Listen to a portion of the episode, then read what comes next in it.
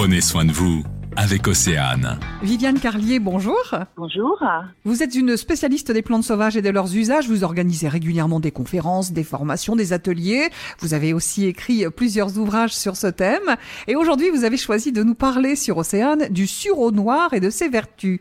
Alors là, en ce moment, on va surtout s'intéresser aux fruits du sureau noir. Et puis plus tard dans l'année, on pourra voir par rapport aux usages de ces fleurs, de ces feuilles, qui sont aussi très intéressantes.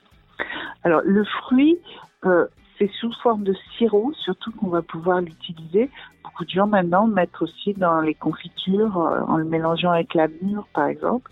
Et il a un rôle antiviral qui est très très important. Alors, quelles sont les différentes étapes à respecter avant de passer à une phase de préparation du sirop, par exemple? Alors, avant toute chose, il ne faut pas se tromper. Il faut être bien sûr d'avoir affaire au bon sirop noir. Parce que Sambucus nigra, il y en a un autre qui lui ressemble beaucoup, qui s'appelle Sambucus sirop IM, qui est beaucoup plus laxatif. Et du coup, euh, on considère comme toxique.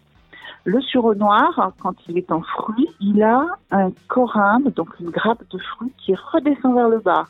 Des petites baies noires. Et puis, euh, l'autre a les fruits qui restent dressés. Ensuite, pour identifier ce sureau noir, on va vérifier que sur l'écorce, il y a des petits lenticelles, des petits, un petit peu des petites véricosités.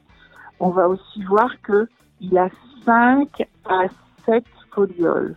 Donc c'est 7 parties dans la feuille, 5 parties dans la feuille on l'appelait l'arbre de la bonne dame, parce que euh, la main de la bonne dame, il y a cinq folioles. Eh bien, merci pour toutes ces explications, Viviane Carlier. Et c'est promis, nous vous retrouverons très prochainement pour parler cette fois de la fabrication du sirop de sureau noir avec vous. À bientôt. Le magazine, midi 14h. Sur Océane.